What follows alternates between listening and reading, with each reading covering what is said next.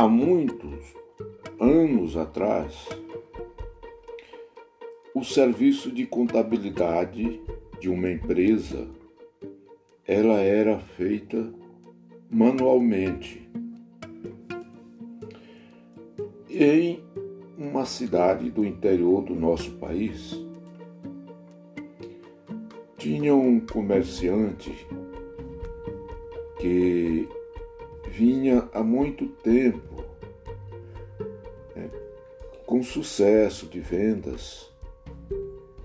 Então, o fisco, naquela época,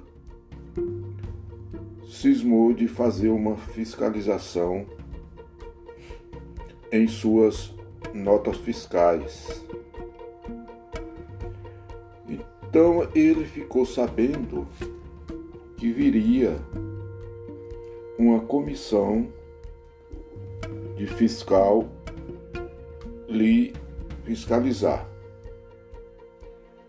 Então ele conversou com um dos seus funcionários para que arrumasse a todas as notas fiscais e colocasse uma bacia bem grande.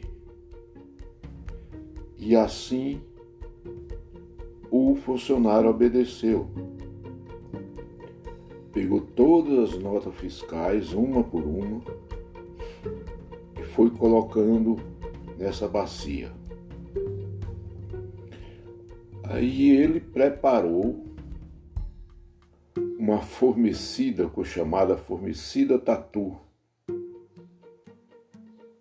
que jogou nas notas fiscais na bacia.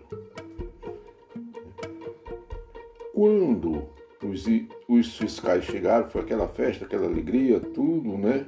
Aquela recepção.